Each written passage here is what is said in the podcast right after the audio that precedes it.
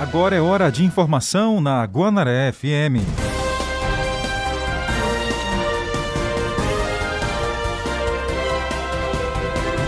Polícia Militar prende homem por crime de violência doméstica em Caxias. Durante a Operação Bairro Seguro, a polícia apreende arma de fogo e drogas. Rotary Club realiza campanha de doação de sangue. A iniciativa encoraja doadores a voltarem a realizar atos de solidariedade no período de pandemia.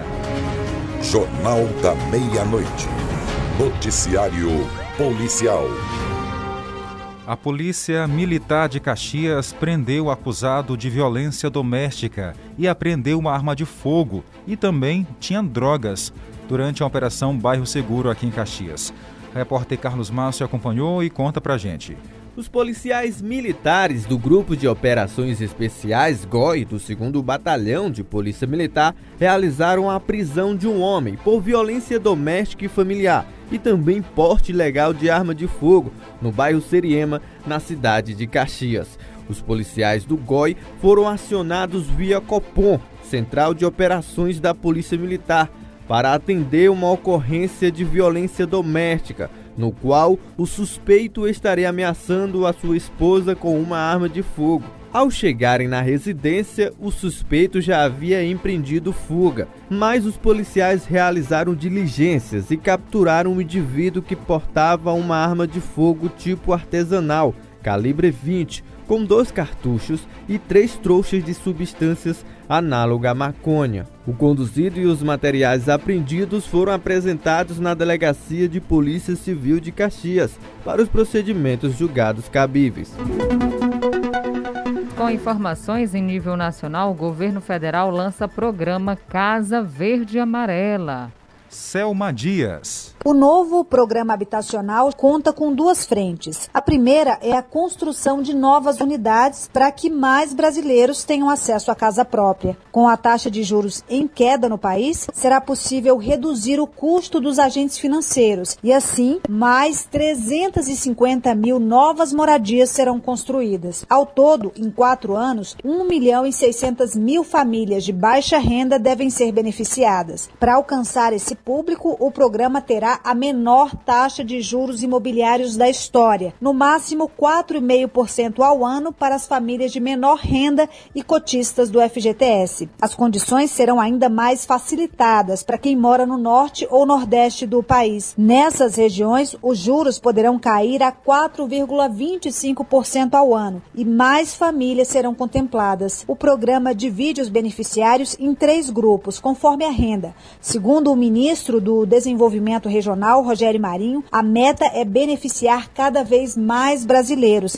e dar prioridade às regiões que apresentam dificuldades. Um processo que vai propiciar que o brasileiro tenha a menor taxa habitacional da história nós demos um impacto maior na diminuição da prestação no Nordeste para que um maior número de famílias tenham acesso naquela região onde a demanda reprimida é muito maior em função da dificuldade financeira das famílias. A segunda frente do Casa Verde Amarela é a regularização e melhoria de imóveis. A ideia é dar dignidade a famílias que já têm a casa, mas precisam regularizar a propriedade e promover reformas, como construir um banheiro ou telhado, por exemplo. A previsão é regularizar realizar 2 milhões de moradias e promover melhorias em 400 mil até 2024. Segundo o diretor de produção habitacional do Ministério do Desenvolvimento Regional, Helder Melilo, o foco será principalmente as famílias de baixa renda que ganham menos de 2 mil reais. Para famílias que compõem o grupo 2 ou grupo 3,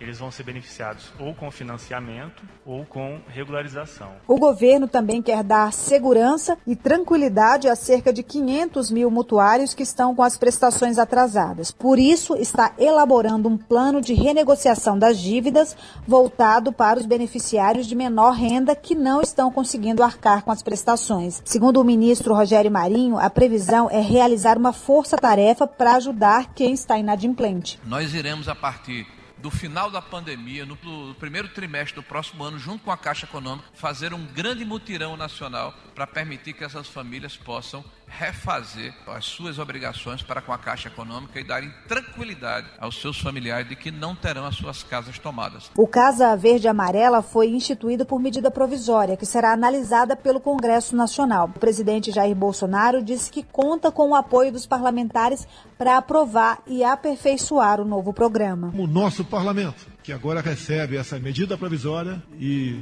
a aprovará com toda certeza e, se for o caso, farão aperfeiçoamentos. Assim é que se fazem as leis, assim é que nós nos apresentamos para atender a nossa sociedade. Além de permitir a inclusão habitacional, o Casa Verde Amarela também deve contribuir para gerar empregos no pós-pandemia. Segundo o governo, a construção de novas unidades deve criar 2 milhões e 300 mil postos de trabalho até 2024. Reportagem Selma Dias. A pandemia trouxe incertezas e frustrações também para a vida de todos, mas é importante cultivar os sonhos e a esperança para dias melhores.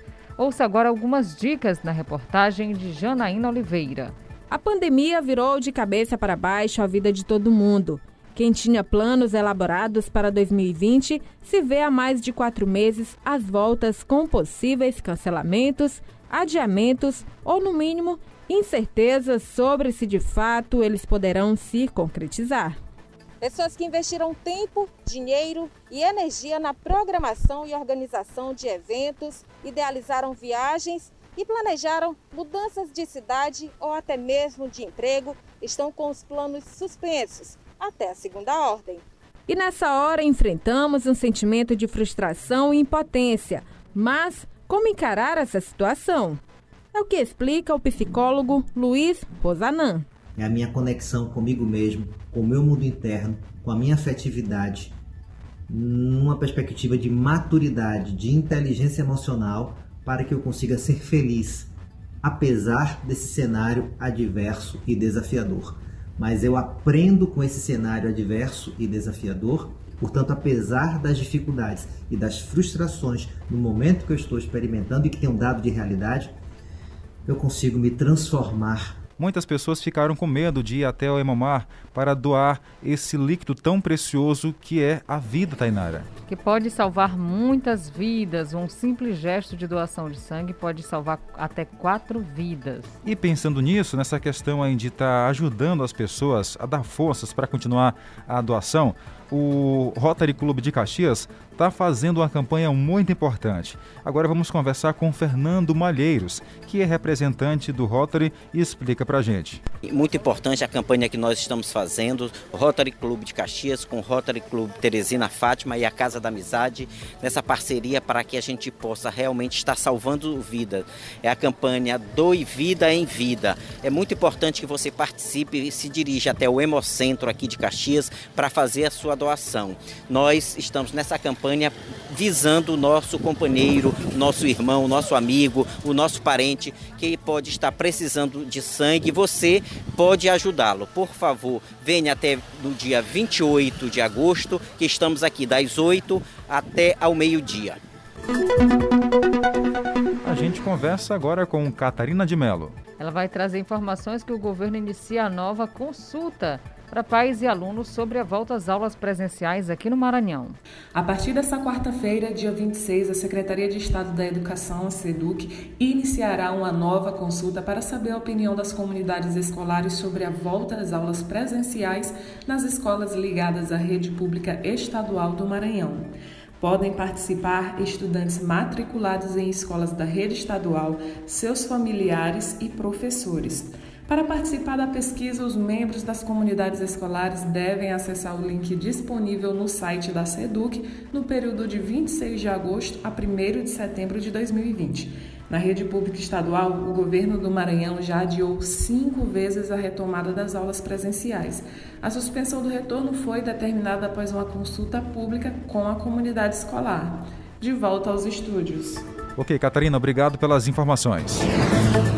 A gente por hoje é só. A gente agradece a audiência, a carinho da companhia, de você que nos acompanha do outro lado do rádio ou da internet. Muito obrigada pela participação de todos, as mensagens de texto. O jornal tem a produção de Carlos Márcio. A apresentação, Tainara Oliveira e Jardel Almeida. Nós voltamos a nos encontrar novamente à meia-noite. Encontro marcado. Acabamos de apresentar Jornal da Meia-Noite, uma produção do Departamento de Jornalismo do Sistema Guanaré de Comunicação. Jornal da Meia-Noite. Jornal da Meia-Noite.